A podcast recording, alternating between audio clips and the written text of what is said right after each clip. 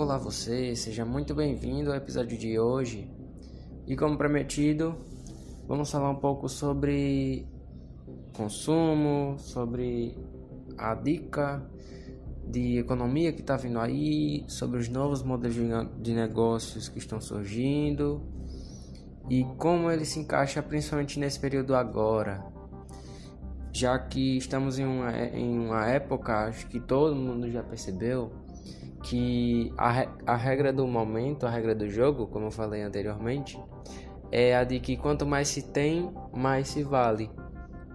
E isso nos impulsiona a seguir mais e, e mais na, no consumo desenfreado, no consumismo, no caso desenfreado, é, visando apenas ter, mas não aproveitar, visando apenas ser algo, mas não estar em algo.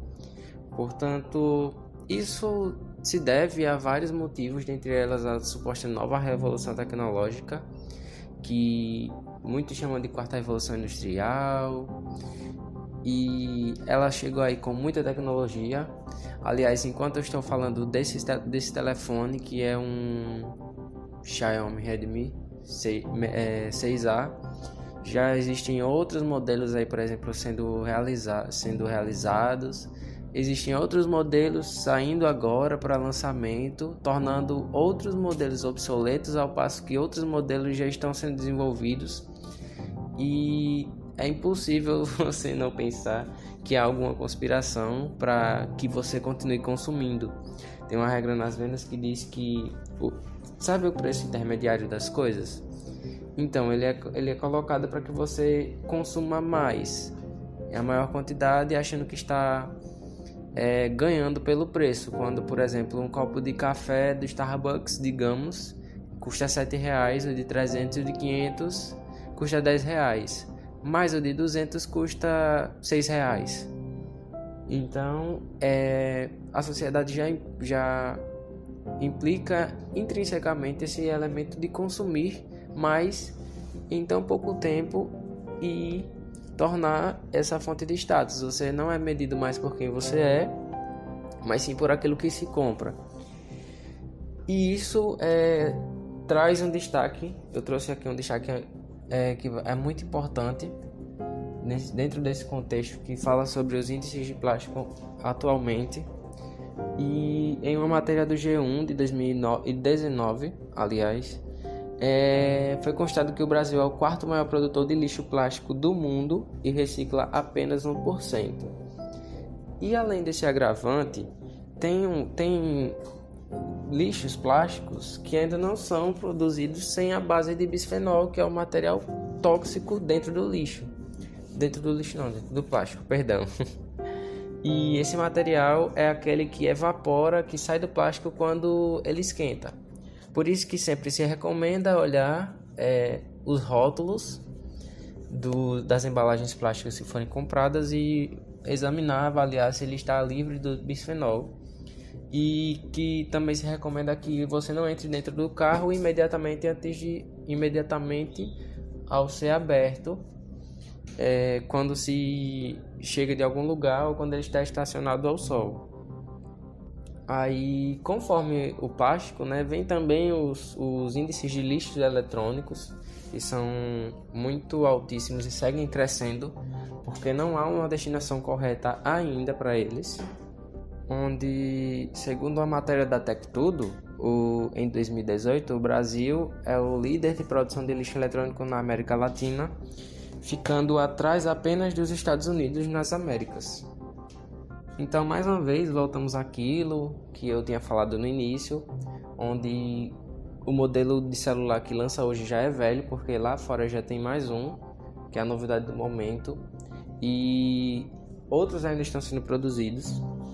Muitas vezes a, a lógica de programação é a mesma, inclusive só difere alguns modelos, alguns modelos assim, no sentido de de funcionalidade, de especificidade e até de layout mesmo e design.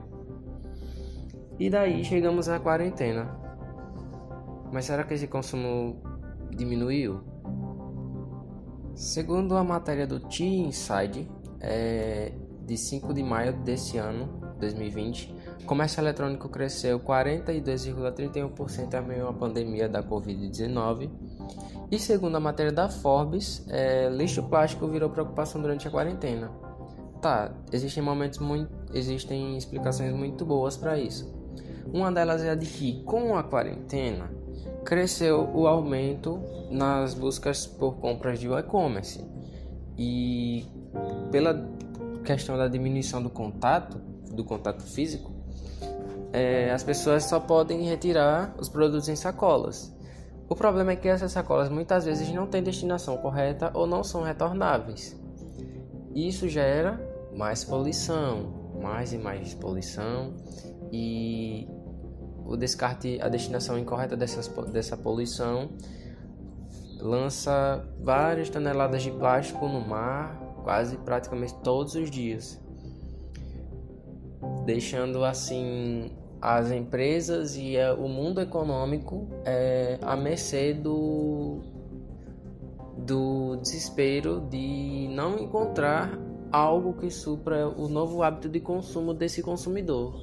As empresas estão tendo que fazer um esforço maior para se tornar uma empresa sustentável em meio a uma crise de saúde e ainda assim garantir o seu, o seu sustento, cativando ainda mais o seu público, ao mesmo tempo que tenta atrair outras pessoas. E muitas especialistas já disseram, inclusive, já dizem que durante a pandemia surgiu um novo consumidor. E esse novo consumidor é aquele que consome enquanto produz. É o chamado prosumidor.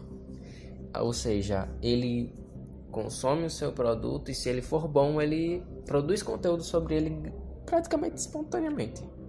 É por isso que as empresas estão se preocupando em fornecer o melhor serviço que podem, principalmente ainda nessa época porque a agilidade e a qualidade do serviço podem determinar um bom feedback perante a praça pública. A nova praça pública, lembrando que ela não é mais as ruas, não é mais as escolas, as praças, os teatros, o ambiente de trabalho, não. Ele é agora a internet. Ou seja, ainda que uma pessoa tenha uma única visualização por dia, caso ela produza algum tipo de review, de conteúdo ou de crítica sobre aquele produto que foi comprado em tal lugar, esse alcance pode ser enorme, ainda que ela não perceba.